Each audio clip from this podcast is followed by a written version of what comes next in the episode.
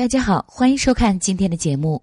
汉景帝刘启的第二任皇后王治可以说是西汉历史上最特殊的一位皇后了，因为她在入宫前不仅嫁过人、生过孩子，入宫之后还被封为皇后，儿子刘彻更是被立为太子，成了历史上赫赫有名的汉武帝。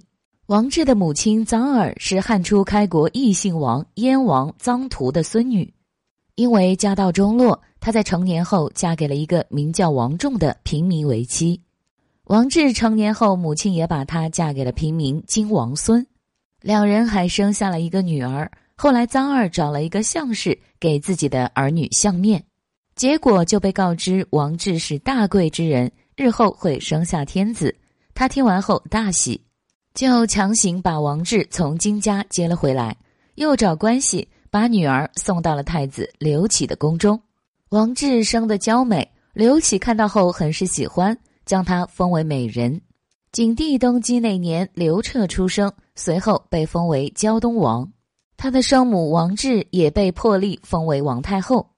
当时的太子是刘荣，生母骊姬是景帝的另一个宠妃。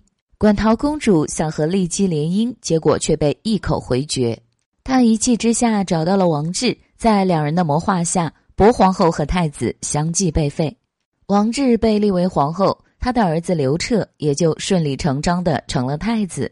相传王志在怀着刘彻的时候，曾梦到有一轮太阳扑入自己的腹中，他把这件事告诉刘启，景帝认为那是显贵的征兆。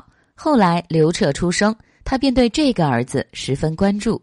由此可以看出，嫁人生子后的王志还能在后宫争斗中当上皇后。必定也是一个有心计的狠角色，并不像影视剧中演的那样单纯善良。